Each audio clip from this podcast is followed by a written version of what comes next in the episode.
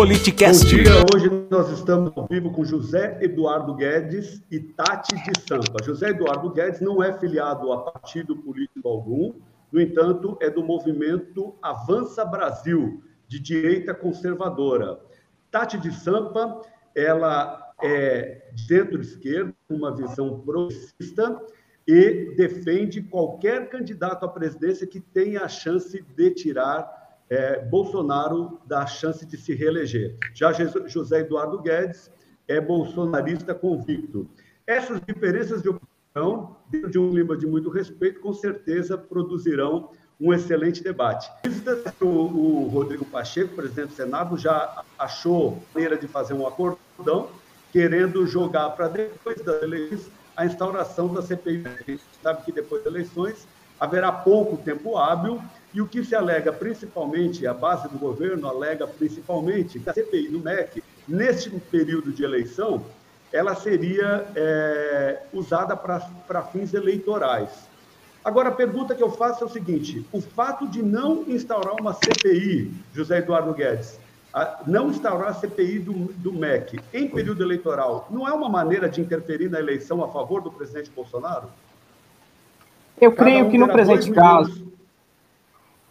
Tá. Eu creio, eu creio que especificamente. Minutos, tá? E, e tá. um sinal sonoro.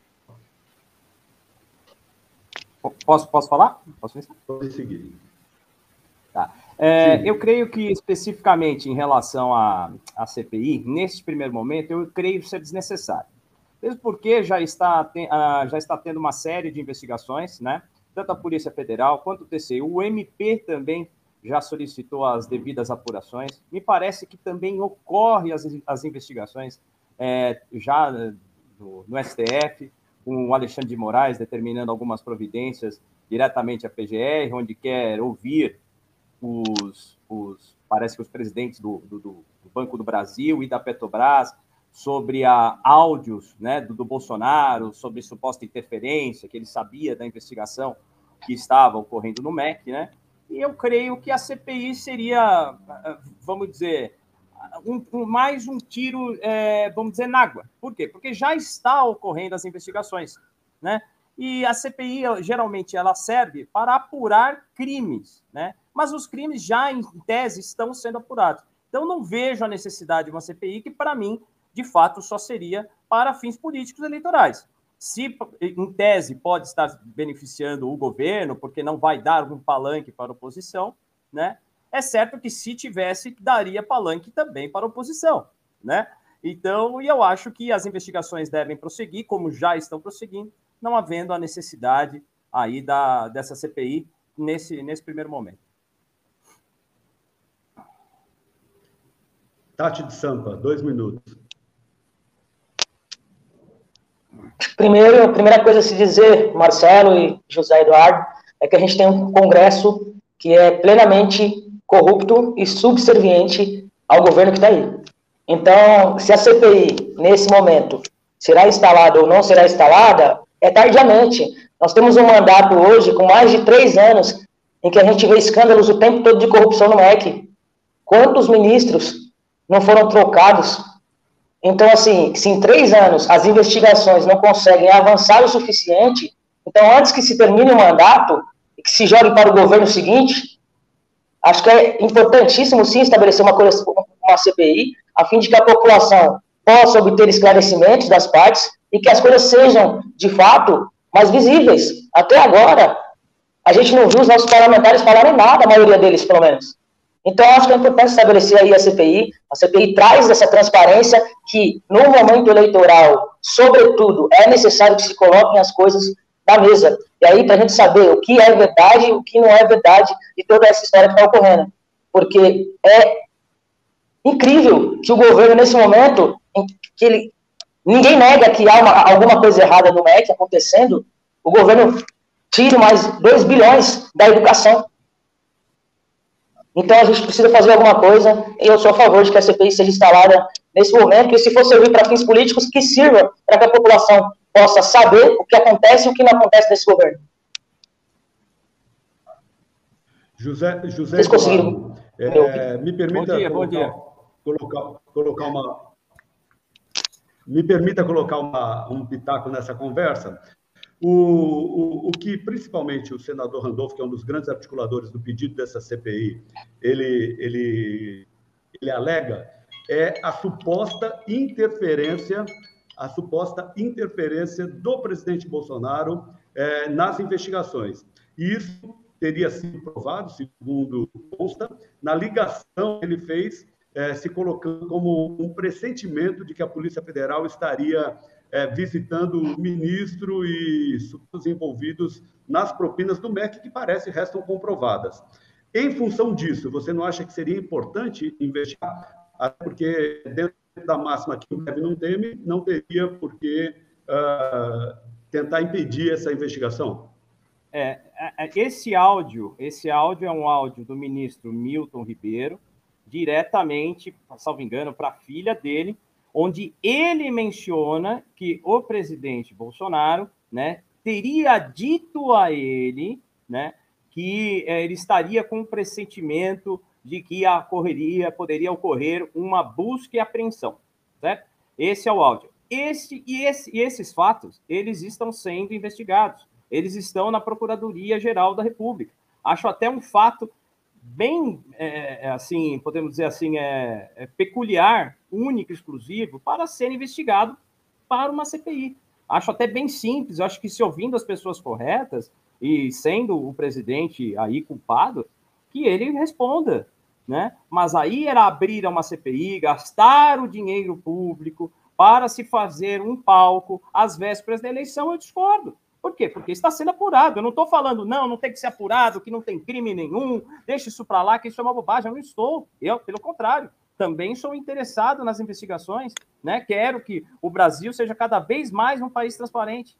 Mas nesse sentido, eu considero, isso é uma opinião, é, é, respeito também, óbvio, a opinião da Tati, né, nesse sentido, dizendo que deve haver uma CPI, mas eu, na minha opinião, considero desnecessária nesse momento. Né? Estamos numa situação econômica difícil, né? tendo em vista as intempéries que estão ocorrendo no mundo, e eu creio que isso só, nesse primeiro momento, só traria prejuízo ao país. Né? E ressalto, sou a favor que as investigações continuem na Procuradoria-Geral da República, normalmente. Tati, você tem direito a dois minutos. Quer usar?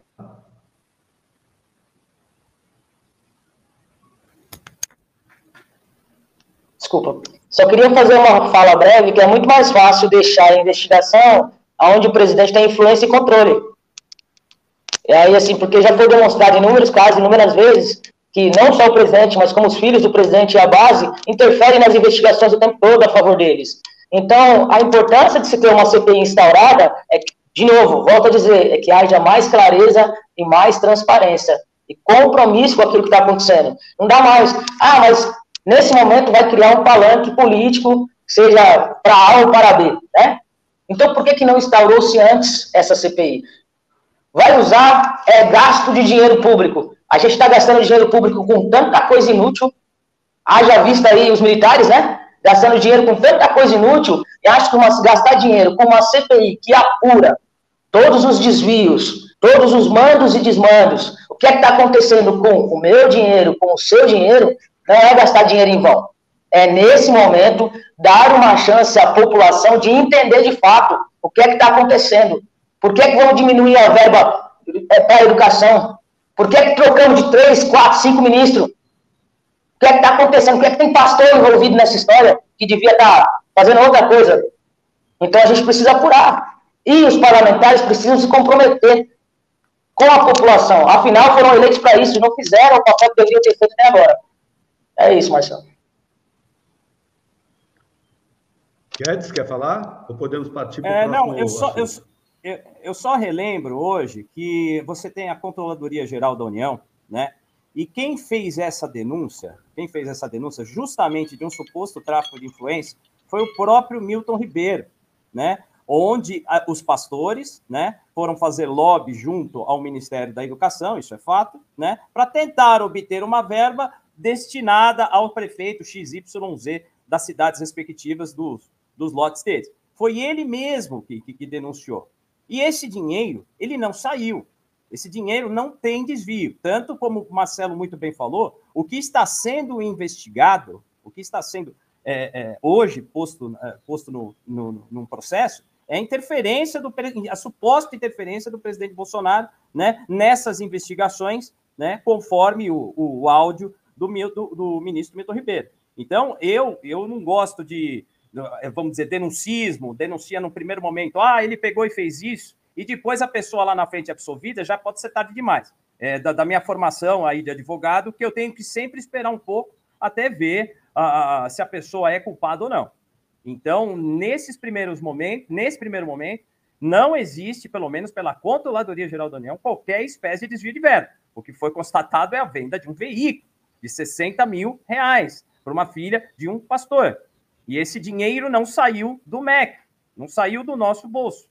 É isso que eu gostaria, é, são certos pontos que eu gostaria de deixar claro, porque senão acha de fato que o MEC é uma tremenda de uma, ou atualmente é uma tremenda de uma bagunça e por aí vai. Dizem que é, com certeza, aí a, a Tati, uh, eu concordo com a Tati, dizem que é um dos órgãos mais corruptos de todos, né? É cheio de tráfico de influência. Ele é, e eu acho que a grande dificuldade do MEC é o seu gigantismo, né? Ele, por exemplo, ele possui metade de todos os funcionários públicos federais do país. Ou seja, acredito que o MEC hoje deve estar em torno de 300 mil funcionários e a, a União Federal, por completo, possui um total de 600 mil funcionários. Então, vocês Sim. vejam bem, é, né? Pode, pode, pode, pode, Vocês vejam bem Não, é tempo, é o tempo, é complicado. Tempo dos dois minutos. Ah, tá. Desculpa, então, desculpa. Então é isso. Não, imagina. Quanto é complicado a administração desse ministério. Perdão, Tati, perdão. Tati, quer, quer falar? Eu só gostaria de colocar o seguinte, é, José Eduardo, com relação à tua fala, porque assim, primeiro eu quero agradecer os dois, né?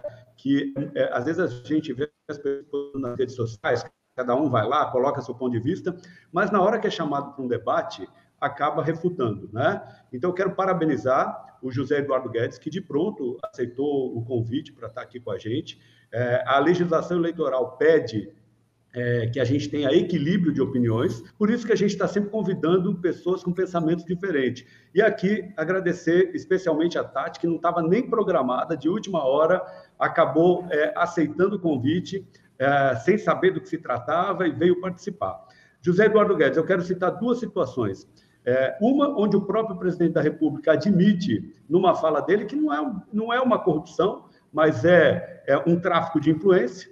E na, na CPI, na CPI não, na comissão, ontem, é, na Câmara dos Deputados, um deputado, que agora me perdoa, não recordo o nome, falou que se tratava apenas de uma propina e não exatamente de uma corrupção.